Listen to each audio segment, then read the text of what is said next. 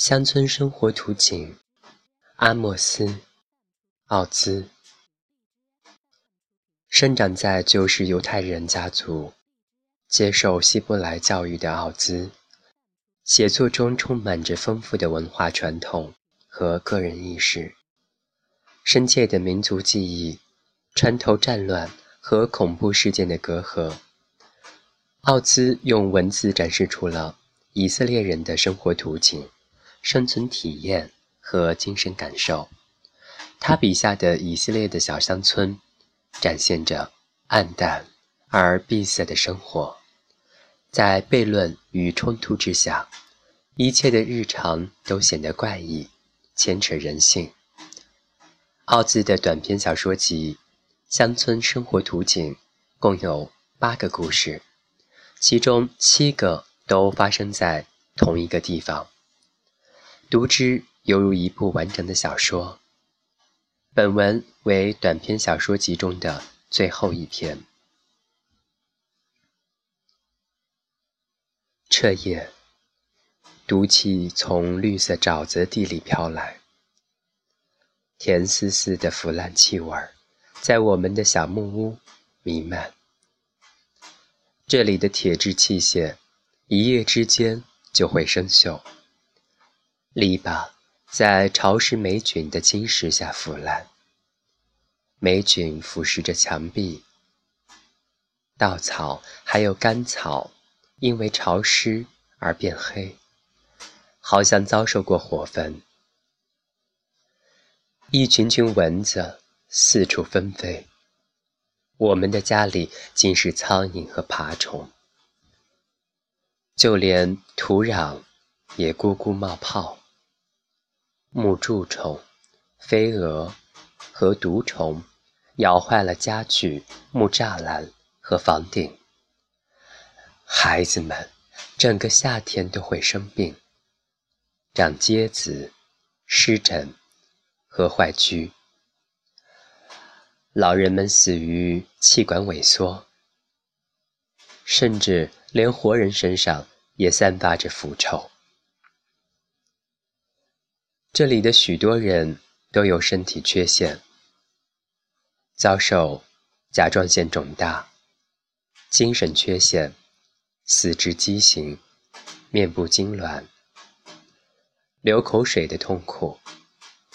原因在于他们近亲生育，哥哥和妹妹，儿子和母亲，父亲和女儿交媾。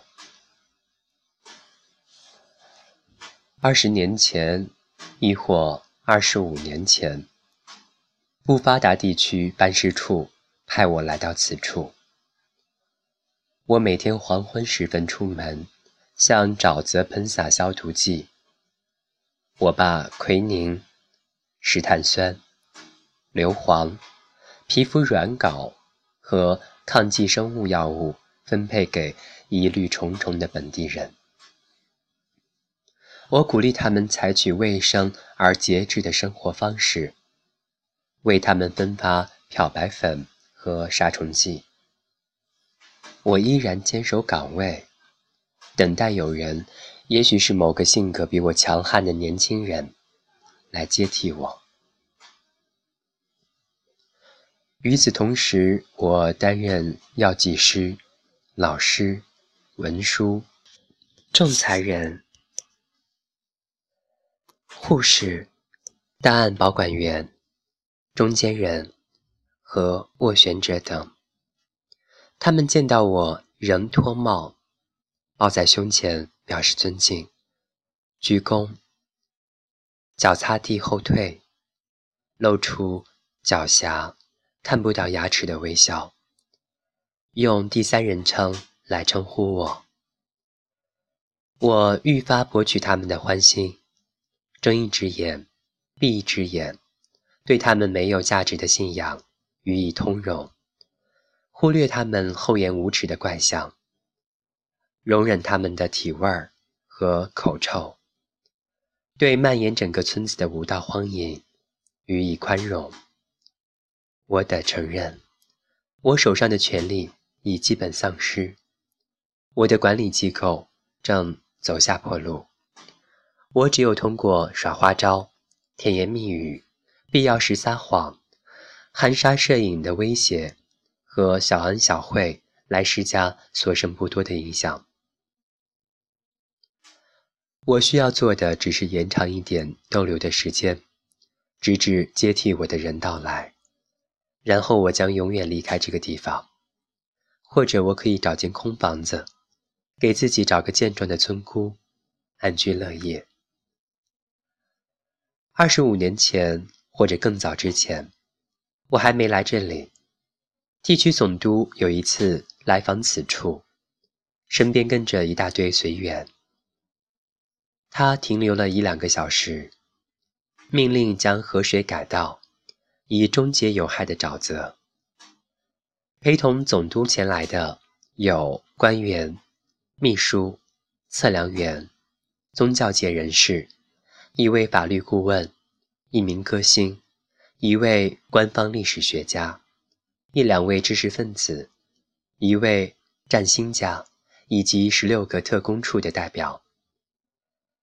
总督口授命令：挖土、改道、使之干涸、翻土、清淤、投入、移开、改良、揭开新的一页。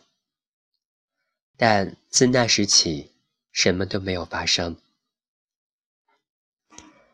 有人说，在那边，在河道的那边，在森林和山脉的那边。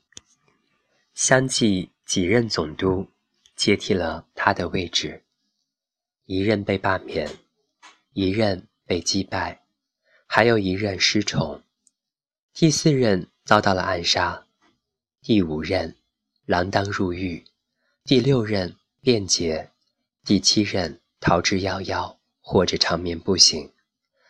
这里的一切一如既往，老人和婴童继续死亡。年轻人早衰。如果我的谨慎统计值得信赖的话，村里人口日渐减少。根据我绘制并挂在床头的图表，到本世纪中叶，这里将一个人也不剩，只有昆虫和爬虫。实际上，这里出生的孩子非常多，但是多数孩子在婴儿期就会夭折，几乎无人。为之伤心，小伙子们逃向北方，姑娘们在淤泥里种着甜菜根和土豆。他们十二岁就开始怀孕生子，二十岁之前就变得惨不忍睹了。有时疯狂的欲望会将全村人卷入，大家借着湿木篝火的。光亮度过一个荒淫之夜，他们犯下无耻的罪行，老人和孩子，女人和残疾人，人与兽。我无法传达细节，因为在这些夜晚，我躲在自己居住的义诊所里，睡觉时把装满子弹的手枪放在枕头之下，以防他们打什么鬼主意。可这样的夜晚并不常见。第二天，他们睡到中午时分，头昏脑胀，睡眼惺忪，再次顺从的嘎吱嘎吱的走回烂泥地里，直至夜幕降临。白天酷热难耐，傲慢无礼的跳蚤有硬币那么大，朝我们扑来。咬人时发出令人作呕、具有穿透力的短促尖叫。他们在烂泥地里干的活儿，似乎让人劳累至极。从湿软的淤泥里费力地拔出来的甜菜根和土豆，近乎全部腐烂。但他们要么生吃，要么将其做成臭烘烘的流食。掘墓人的两个大儿子逃到山区，加入了走私团伙。他们的老婆、孩子搬进他弟弟的小屋。他是个只有十四岁的孩子。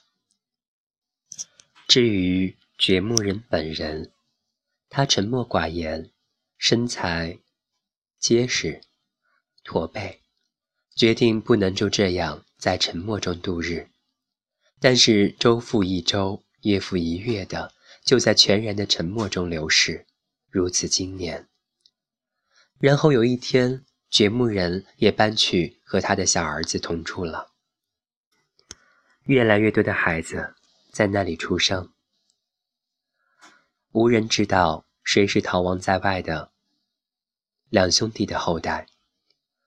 两兄弟夜里有时会在村里待上一两个小时，无人知道他们谁是年轻兄弟的种，谁是掘墓人或者他的老父亲的根。不管真相如何，多数婴儿出生数月就会死去。其他的男人夜间也会在那里出没，也有头脑简单的女人找落脚之处，或找男人，或找避难所，或找婴儿，或找吃的。三份紧急备忘录尚未得到现任总督的回复，备忘录一个比一个紧急。发送时间相隔甚短，对道德风气的堕落予以警示，要求总督立即干预。我就是这些备忘录义愤填膺的起草者。年复一年，在沉默中逝去，接替我的人仍然没有到来。偏袒妹夫的警察被罢免，据传，原先的警察加入了山里的走私团伙。我依然在履行自己的职责，但是我变得越来越疲沓。他们再也不用第三人称来称呼我，也不再脱帽向我致敬。消毒剂已经用完了，诊所里的药物逐渐被女人们洗劫一空。他们没给我任何东西作为交换。我的思维能力和欲望一起下降。我再也无法找到足够多的内在生命之光，会思考的芦苇变得空洞无物。或许只是在我看来，它们变得暗淡无光，因此即使正午的日光也显得阴暗。排在义诊所外的女人，就像一袋麻袋。随着光阴的流逝，我对她们腐烂的牙齿和口臭已经习以为常。因此，我继续从早到晚和蔼的工作，日复一日，夏去冬来，我已很久意识不到昆虫的叮咬了。我睡得沉静而安静，我的寝具上长满了苔藓，湿气腐蚀了墙壁。有时，这个或那个农家女子会可怜我，给我喝一种显然是用土豆皮。做成的胶状物质，我所有的书都发霉了，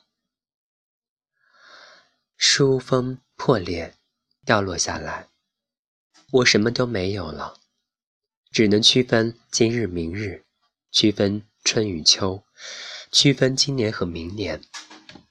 有时我在夜里似乎听到远处传来某种原始管弦乐的悲音，我不知道那是什么音乐，也不知道谁在演奏。不知它是来自森林，还是来自山脉，还是来自我日渐灰白的头发下的头骨。因此，我逐渐对周围的一切，甚至对自己不加理睬。只有一件事，是我今晨亲眼所见。此刻，我只做书面报道，不发表任何意见。清晨。太阳升起，把沼泽地里的雾气化作稠密的黏雨。温暖的下雨，闻起来就像一个没有洗澡、浑身是汗的老头身上的气味。村民们开始走出棚屋，准备去土豆地里干活。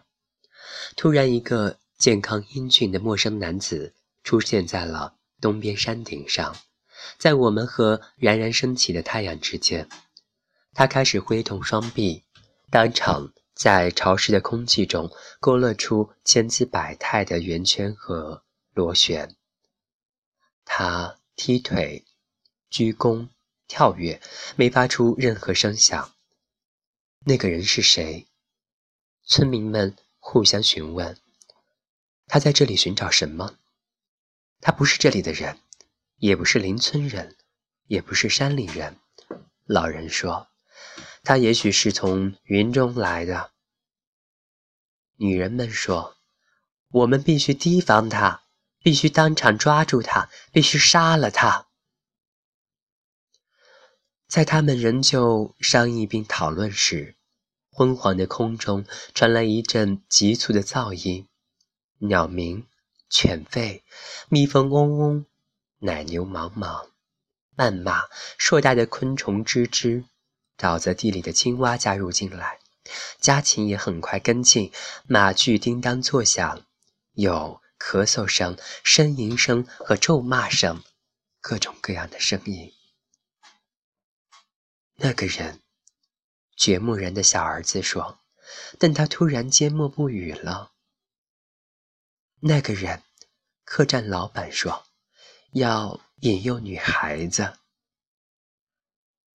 女孩子们尖叫着：“瞧他没穿衣服！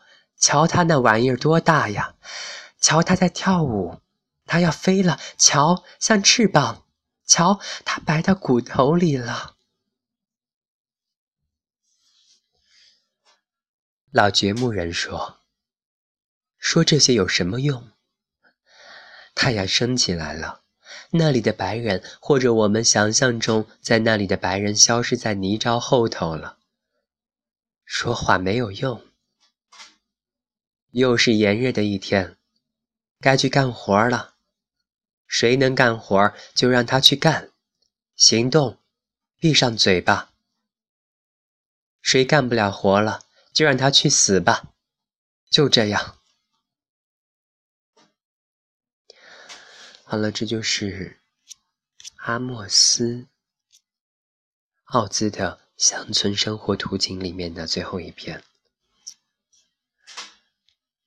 这就是这篇文章的全部内容。祝你晚安，好梦。